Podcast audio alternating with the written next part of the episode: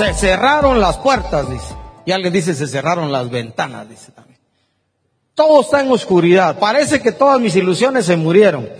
Todavía hay esperanza. Todavía hay un Dios que como cantamos está que obrando. Hay un pasaje entre Génesis 1, 1 y 1 y 2, el versículo 2 de Génesis dice que en el principio creó los cielos y la tierra, pero luego dice, y la tierra estaba desordenada y vacía. Y luego afirma la Biblia, más el Espíritu de Dios que se movía sobre la faz de las aguas. Aunque todo parezca oscuro y todo esté en tiniebla, déjenme recordarle de nuevo lo que ya cantamos, Dios está trabajando, Dios está operando y lo que a veces pareciera fuera de control, le cuento que siempre está bajo el control y la soberanía de Dios. Dentro de poco, un mes más o menos, iremos a votar, ¿verdad? Ya he oído muchos comentarios. ¿A quién? Voy a tener cuidado con lo que dijo. ¿A quién escogemos de cuántos candidatos hay para presidente usted? Ya 50. Ya no contamos. ¿Dónde van a caber en la papeleta? Y muchos están preguntando qué opción. Algunos están diciendo la menos peor. Imagínense a dónde hemos llegado. Cuando yo medio crecí, cuando era chico, eh, las campañas eran de otro tipo y creo que llegué a ver cuatro o cinco candidatos, cuatro o cinco eran los partidos del país y todo lo demás, pero hoy es una locura. Hoy los políticos, la gente no tiene ideología. Se cambian de partido como cambiar camisa cuando hay mucho calor, dos o tres veces al día, o playera. No tienen ideología. Está complicada la cosa por quien vamos a votar, pero le cuento, Dios está obrando y tiene el control de su soberanía de esta nación que Él ha amado a través de la historia y mi oración ha sido todo este tiempo a Dios, que Dios incline el corazón de este pueblo al gobernante que más le conviene, no a mí, no a Guatemala, sino a los planes de Dios para esta nación. Si nos toca un grueso y duro, que sea lo que sea, pero que Dios cumpla su plan en esta nación. Porque su soberanía, Dios no va a dejar que ningún presidente atente contra su plan. Y si a alguno se le atraviesa en el camino, le cuento que Dios tiene toda la autoridad, como lo ha hecho con algunos gobernantes en algunas naciones. Como yo digo, un buen chapín se los va a echar, aunque se vayan al infierno. Así que confiemos y vayamos a votar responsablemente. Le cuento que estaba pensando, eh, si están grabando esto, la gente me mirará también en la grabación, estaba pensando votar por ninguno de los diputados. Le dije, no, voy a poner, voy a, no sé qué las boletas había pensado hacer. Pero ya decidí que no, sí voy a votar. Voy a elegir al que mejor me parezca que pueda ayudar en el Congreso de la República. Pero yo no voy a hablar de elecciones hoy ni de política. Dios siempre está obrando. Yo le quiero hablar un poquito hoy de algo mucho más cercano que la política y que el presidente le quiero hablar del dinero. ¿Cómo, se llama el tema? Hablemos de dinero. Hace, me recordaba hoy en la mañana que hace unos buenos meses yo compartí un tema que se llamaba ¿qué? Cuidemos la lana. Alguien de Guatemala voz me dijo porque vio el mensaje, hay que cuidar la lana. Así es, le digo yo. Un tema muy cercano, ¿verdad? ¿Y sabe por qué quiero tocar este tema? El otro día le comenté a Franklin, vos, Franklin, compartimos un tema, Franklin, hoy te lo recuerdo delante de todos. Compartimos algo de, de administración, tal vez Leonel y Juanita también se preparan un tema para un domingo, ¿les parece no? Así los comprometo delante de todos. Sí, está bien. Leonel, levanta la mano, él es Leonel, mire. Y ella es Juanita. Felizmente con cuatro, no, tres, cuatro hijos, no van a adoptar uno, ¿ah? Tres hijos tienen. Está, está bien para ustedes que nos preparen también un tema sobre administración de la vida, economía familiar y todo. ¿Cuándo? Nah, nos ponemos de acuerdo. Hay una inquietud en mi corazón desde hace rato pensando en nuestra economía y en esas cosas difíciles que se dan en la vida, porque es eso del dinero usted. Mire, el dinero no es malo ni bueno. La gente dice es que el dinero es malo. No, el dinero no es malo ni bueno. Lo que la Biblia enseña que es malo es el amor al dinero. Entonces yo voy a compartir tres cosas que nos van a ayudar a tener, a recordar la perspectiva que tenemos que tener en cuanto a las cosas materiales. Vamos a pasar por una que otra, eh, por lo menos por un par de historias bíblicas, así rápido también, cuando comparta eso, pero me entró la inquietud. Mire, ¿Cómo cuesta lidiar con las deudas? No voy a pedir que levanten la mano para que nos quememos aquí cuántos tenemos deudas y todo lo demás. Yo ya le he contado que antes de la pandemia y yo debía un poco del carro que todavía estoy usando y por alguna razón percibí en mi corazón que quería no tener deudas por un buen tiempo y entonces decidí sacar un poco de dinero que tenía en el banco y pagué el resto y al rato entró la pandemia. Ya la dije yo, qué rico ha sido desde allá de la empezó la pandemia para acá, no deber nada, más que lo que compro en el mes y que voy a pagar del primero al ocho del mes. Que uso una tarjeta, de la que un día me dolió, le cuento, me quitaron 35 quetzales por no hacer un pago. No fue mucho, 35 que es para usted nada, ¿verdad? Un tercio del salario de un día, nada. Pero a mí me dolió usted cuando me quitaron porque no hice un pago a tiempo, 35 quetzales, casi me pego, le cuento. Casi me pego, 35 quetzales. Porque uno no debiera perder ni un centavo de lo que Dios pone en la mano. En todo caso, se lo hubiera regalado a alguien que tuviera más necesidad que yo. Pero igual, a través de la vida y tratar con personas en todos estos años, hemos hablado con personas que se endeudan por las tarjetas de película. Las tarjetas, yo cuando, no sé si a Franklin le preguntó, a David si estoy seguro, no creo que a Franklin le pregunté también, vos Franklin, a mí me dijeron que a tener tarjeta de crédito, uno tiene mejor crédito en los bancos, charadas usted. Se lo vacilan a uno porque lo que quieren es que uno use el dinero que no tiene. Pero me dijeron, usted, imagínese que me hizo, me hizo un banco. La primera, en el 2007 compré un carro, di un buen enganche, me quedé viendo poco, me quedé viendo como 63 mil quetzales al banco, y entonces, en, un banco bien calidad usted.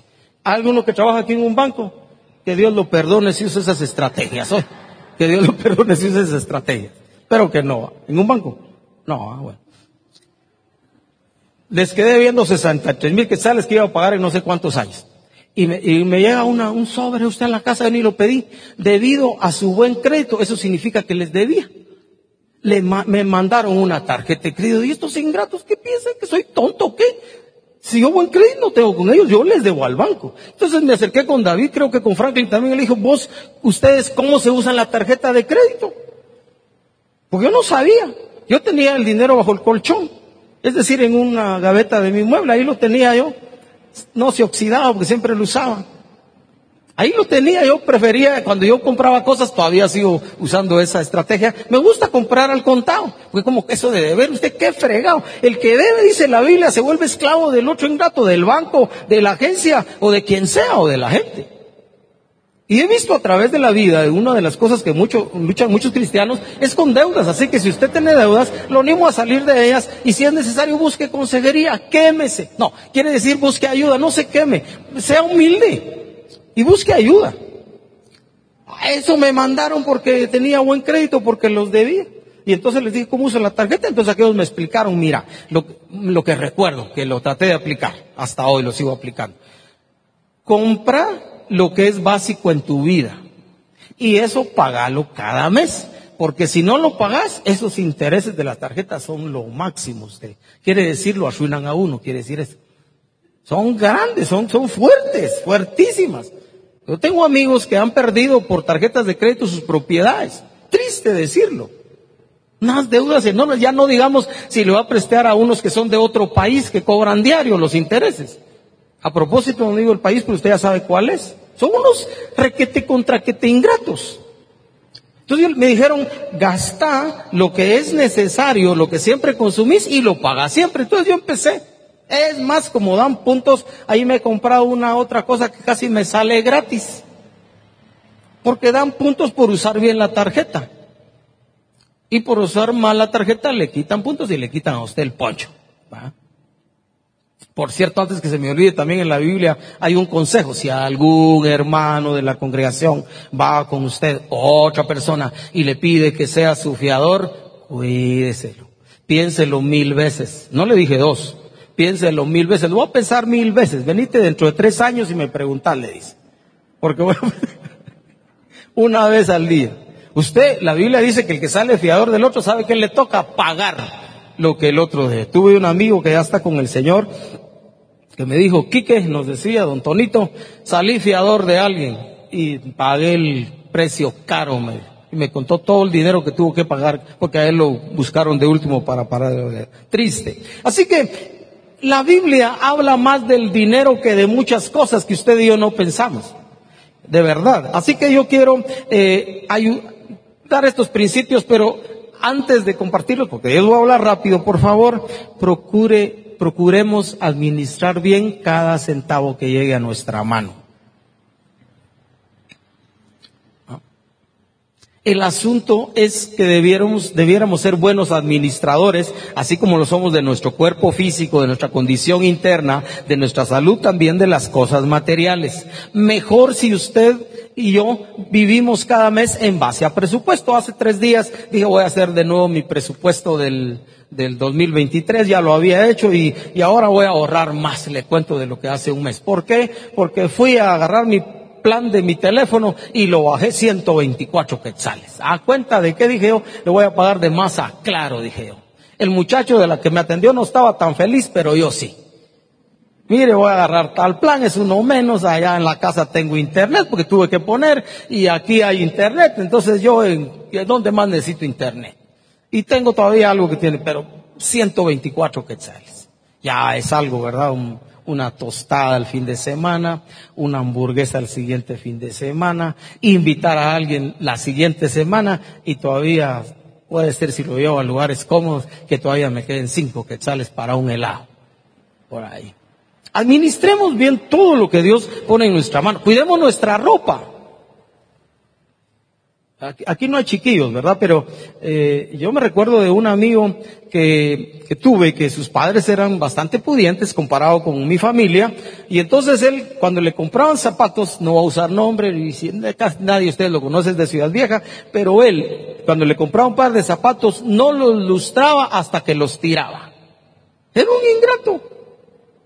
Ese nunca le echó tinta ni pasta ni nada. Yo, para mí era fácil porque mi hermano mayor, Marco Tulio, el, el, único hermano varón que tengo, él trabajó en zapatería, entonces siempre había chinola y tinta y barniz y otras cosas más fuertes para los de los zapatos y siempre tenía. Entonces aprendí a lustrar. Acuérdense que los que saben, empecé a usar zapatos yo a los 13 años. Entonces sé, sé, lo que cuestan los zapatos. Pues antes de eso no tuve zapatos, solo tuve mi piel que era buena y así metía goles en las chamuscas y me quitaba las uñas jugando fútbol, pero la pasé bien descalzo.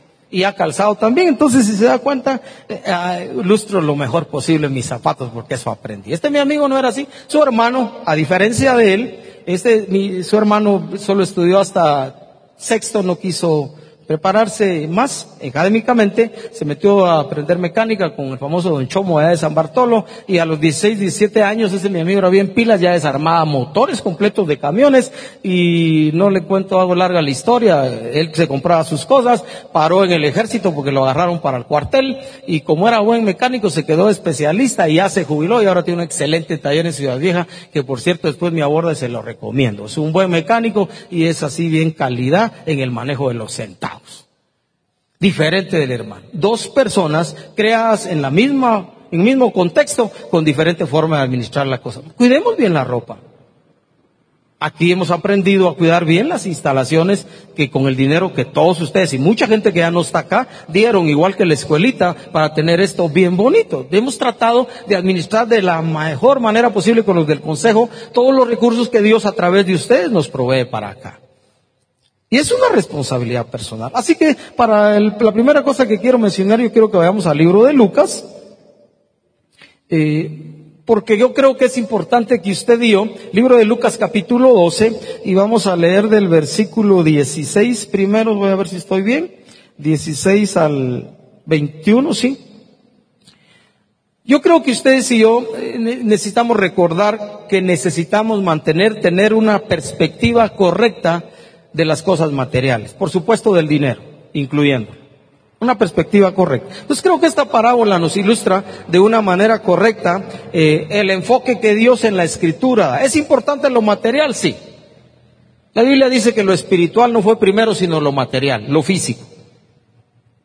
Y los principios espirituales gobiernan el mundo material. Así que en Lucas 12, del 16 en adelante, eh, vamos a leer esto. Dice que Jesús le refirió una parábola diciendo, la heredad de un hombre rico había producido mucho. Y acuérdese, la Biblia no dice que ese rico es malo, para nada. Al contrario, Dios es el que da, dice la Biblia, el poder para hacer las riquezas. Pero el asunto era los pensamientos que tenía este hombre rico. Y él pensaba dentro de sí diciendo, ¿qué haré?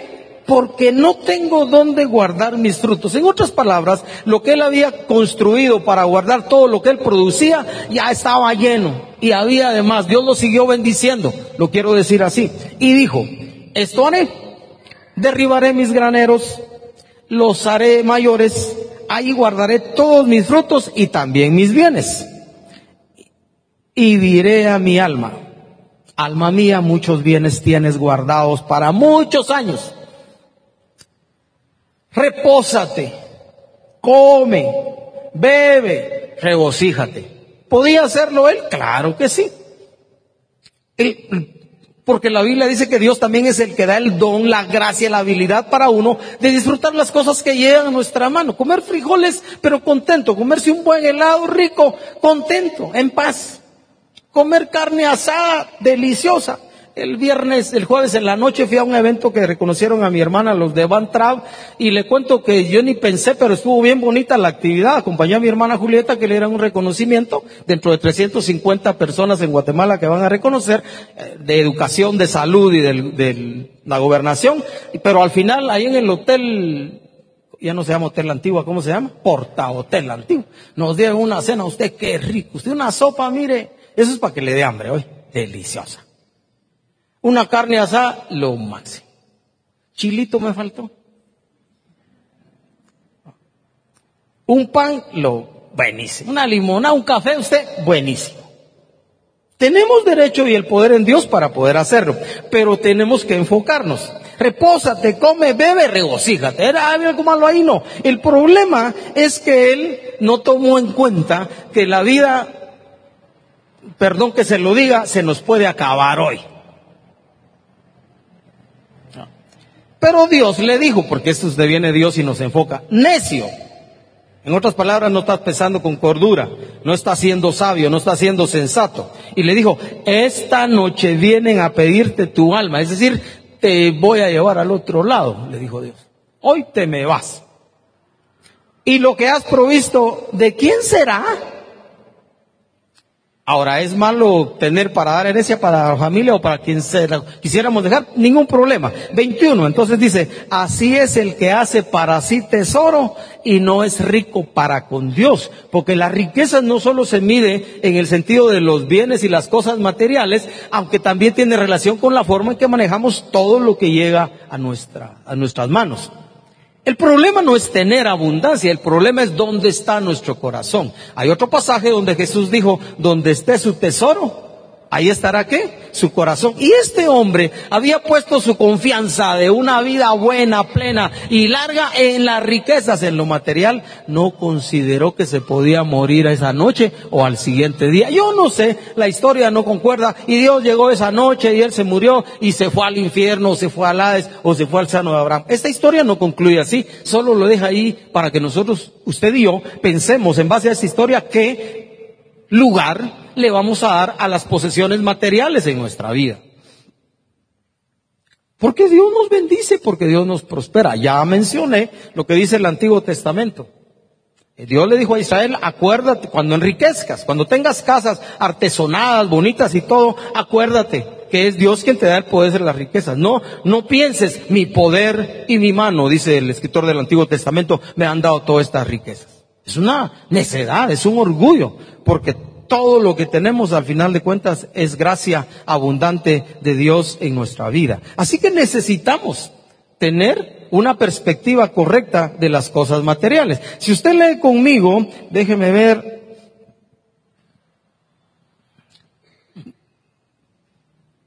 El versículo 15, regresamos al versículo 15, por favor.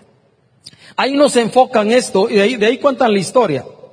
Dice el 15, mirad y guardaos de toda avaricia, porque la vida del hombre no consiste en la abundancia de los bienes que posee. No dice que no hay que tenerlos, no dice que no hay que luchar por ellos, no dice que no hay que trabajar. Lo que hay que atender es que nuestra vida, la esencia de lo que somos, no depende de qué tanto o qué mucho tengamos, porque la vida va mucho más allá que eso. Y sigamos, por favor, porque se me olvidó poner el reloj allá arriba, pero no tengan pena, yo voy a ver por aquí la hora. Bueno, sigamos en este pasaje.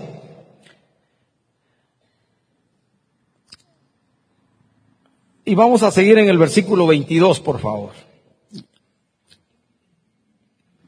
Y en ese contexto viene esta historia también que les cuenta. Dijo luego a sus discípulos, no se afanen por su vida qué comerán, ni por el cuerpo que vestirán. La vida es más que la comida y el cuerpo que el vestido. De nuevo, reafirmando el concepto. La vida del hombre no consiste en los bienes que tiene, ni siquiera en lo que come. Y les da este ejemplo, consideren los cuervos. Ni siembran, ni ciegan, ni tienen despensa, ni tienen granero, y Dios los alimenta.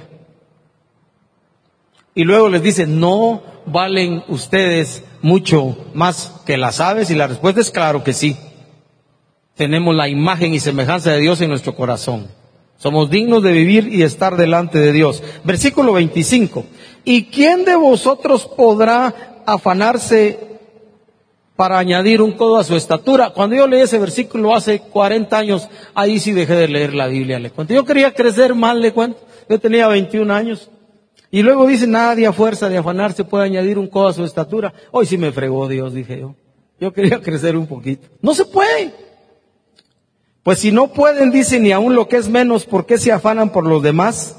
Seguimos. Consideren los lirios, cómo crecen, no trabajan, no hilan. Más les digo que ni aún Salomón con toda su gloria se vistió como uno de ellos. Y, y si así viste Dios la hierba que hoy está en el campo y mañana es echada al horno, ¿cuánto más a vosotros hombres de poca fe? En otras palabras, Dios está comprometido para proveer para nuestra vida.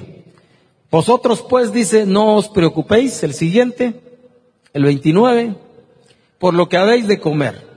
No dice que no trabajemos, ¿verdad?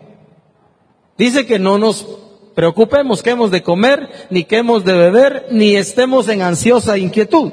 Seguimos porque todas estas cosas buscan las gentes del mundo. Lo, natural es ocuparse y preocuparse más de la cuenta en esas cosas. Pero miren lo que Dios nos recuerda a nosotros. Nuestro Padre Celestial dice, sabe, nuestro Padre Celestial sabe, está obrando porque Él sabe que tenemos necesidad de vestir y de comer.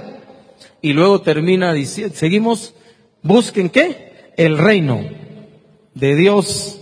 En Mateo dice, y su justicia, y todas estas cosas os serán qué? Añadidas. Me trae a la mente ahorita el pasaje de Deuteronomio, donde dice, acontecerá que si obedecemos atentamente la voz de Dios para cumplir los mandamientos que Él nos mandó, vendrán sobre ti todas estas bendiciones y te alcanzarán. ¿Cuál debiera ser nuestra ocupación? La obediencia a Dios caminar en Dios, hacer su voluntad siempre, porque como resultado de eso, Dios dice, te alcanzarán las bendiciones. Serás bendito en tu trabajo, en la empresa, en la calle, en tu familia, en todo lo que emprendas será prosperado. Dios tocará tu cuerpo, te sanará y estará contigo. No te llegarán las enfermedades. Y si nos enfermamos, podremos orar para sanidad. Pero esa es la promesa de Dios. Busquen Busquemos el reino de Dios primero, todo lo que conviene a Dios y que nos conviene a, nosotros también. Y esas cosas que nos preocupan y que ocupan fácilmente nuestra atención también nos serán añadidas. La segunda cosa que quisiera compartir, compartir está en Filipenses capítulo 4. Filipenses capítulo 4. Filipenses está en el Nuevo Testamento. Y tiene que ver con el hecho de que el contentamiento es sano, es sanidad para el corazón.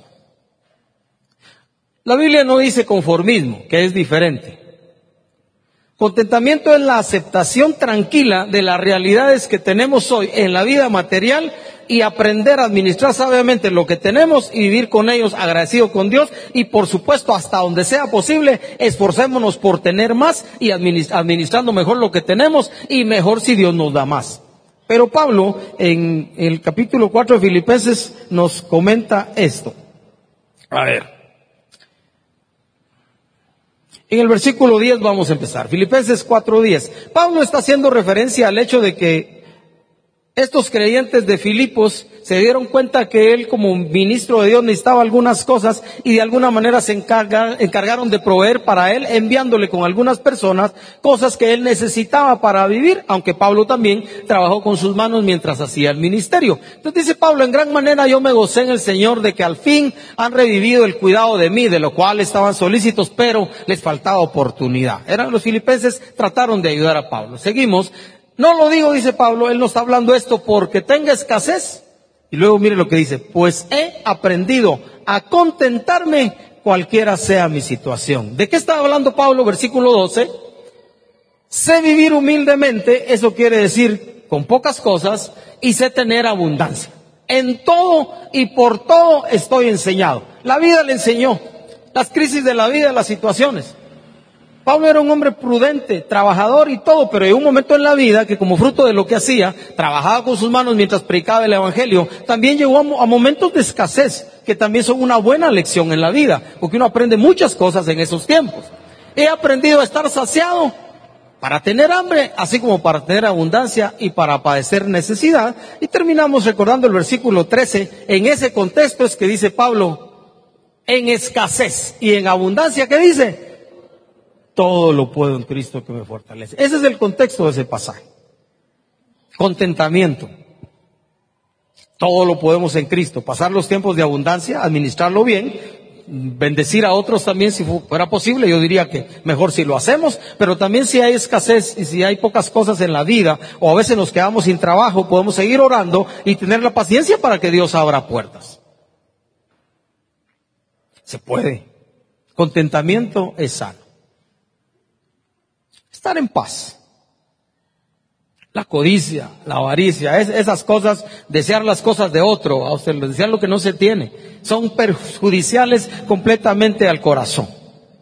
Y la última cosa que quisiera compartir recordándole, hablando de las cosas materiales del dinero, hablando de administrar en general lo que Dios nos da, es que tenemos que aprender a dar con el corazón, con de verdad, de lo que se tiene.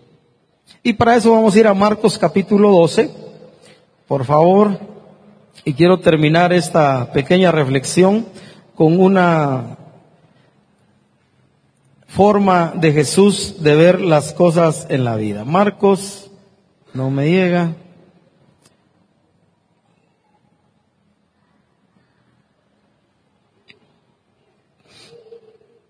Marcos versículo 12.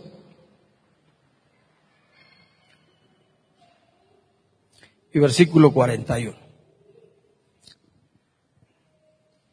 Cuando hablo de dar, no estoy refiriendo únicamente a dar aquí en nuestra congregación, me hablo a dar en general, pero tenemos que aprender a dar con el corazón de lo mucho que Dios nos ha dado. Dar con el corazón de lo que se tiene. Esta historia la relata también Jesús, estando Jesús sentado delante del arca de la ofrenda, un lugar muy particular, miraba cómo el pueblo echaba dinero en el arca y muchos ricos echaban mucho, natural, normal. Lo interesante de la historia es esto. Y vino una viuda pobre y echó dos blancas, o sea, un cuadrante, lo que eso significara. Pero mire el resto de la historia cómo termina. Entonces llamando a sus discípulos les dijo, de cierto os digo que esta viuda pobre, acuérdese que era pobre, la Biblia lo dice, y pobre es pobre, tener poquito, lo necesario. Esta viuda pobre echó más que todos los que han echado en el arca. 44.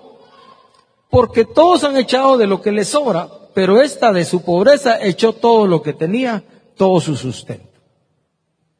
Dios no mide la cantidad, mide el corazón. Así que atrevámonos a sembrar con las cosas que Dios nos ha bendecido permanentemente. ¿Verdad? Lo que usted da, Dios lo bendice y Dios lo prospera. Hay un principio en la Biblia con el cual quisiera terminar recordándoselos, que es el principio de la siembra y la cosecha. La Biblia dice, el que siembra abundantemente, abundantemente cosechará. Y el que siembra escasamente, escasamente cosechará.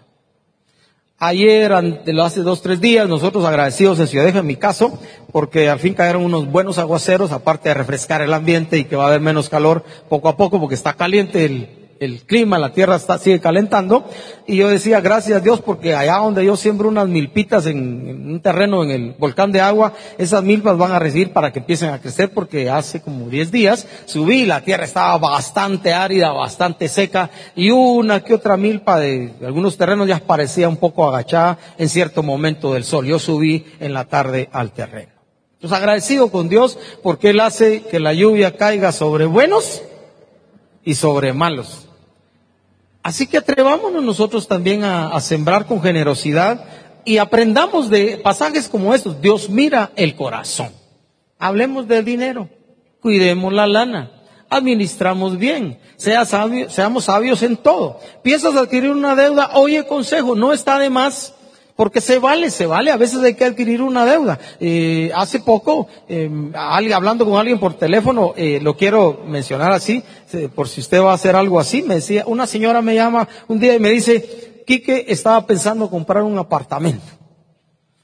Pero el apartamento no sé si costaba cuatrocientos y pico mil quetzales, pero cuando le hicieron la cuenta ella iba a pagar novecientos mil. Entonces ya no dijo. ¿Por qué? Porque como lo financia con un banco, entonces uno ya no paga la casa, sino paga dos casas. Entonces me dijo ella, ¿a cuenta de qué? Y esa es la realidad, hablando de construir, hablando de construir o tener una casa. en todo lo que uno, mire, hay sabiduría por donde quiera que usted la busque. El libro de Proverbios dice, la sabiduría clama en las calles. Entonces, ¿sabe qué? Dice un dicho popular en Guatemala, el que oye consejo, llega a viejo. Y Proverbios está lleno de consejos acerca del consejo. En la multitud de consejos los pensamientos se afirman. En la multitud de consejeros hay seguridad. Con sabiduría y con dirección sabia se hará la guerra yo quiero pedirle en eso, si fuera posible, si le ayuda en esas cosas materiales cuando sea necesario, busque consejo y le puede ir mejor. Que Dios nos bendiga en esta responsabilidad que tenemos de administrar sabiamente los recursos que llegan a nuestra mano y si tú estás, tú estás al frente de una familia, también la economía familiar. Qué rico es tener lo suficiente, lo necesario y tener también con qué compartir a la gente y qué rico estar en paz sin tener ni una sola deuda. Nadie nos va a quitar el poncho, como dice la Biblia. Así que pongámonos de pie, le vamos a dar gracias a Dios por esto y luego vamos a ofrendar también no se me había olvidado lo de la ofrenda. Hoy a propósito decidí que hoy lo íbamos a recoger de otra manera, lo vamos a recoger al final. Padre, queremos darte gracias por tu obra en nuestra vida. Queremos reconocer lo que hiciste en medio de nosotros mientras te cantábamos, mientras terminábamos nuestro tiempo de cánticos, reconociendo que tú estás obrando, estás siempre obrando y tocaste nuestra vida, tocaste nuestro corazón, tocaste nuestro cuerpo físico. Confiamos en ti nuestras crisis, nuestras necesidades, nuestros problemas, sabiendo que eres fiel para responder y queremos darte gracias por todo eso. Señor, estamos conscientes de que tú moras en nuestro corazón, vives en nuestra vida y al salir de este lugar, no pedazos ni retazos de ti se van en nuestra vida, sino tú completo, todo tu ser, por tu espíritu, irá con nosotros a donde vayamos, a la casa, a almorzar o a diferentes lugares. Guárdanos, protégenos, bendícenos. Que esta semana que empezamos hoy sea una excelente semana para nosotros en todo sentido, Señor y juntos queremos poner en tus manos nuestra vida para que nos sigas dando sabiduría para hacer una administración sabia de los recursos materiales, por supuesto, Señor, de toda la vida, pero hoy hablamos de dinero, de los recursos materiales que haces llegar a nuestra mano.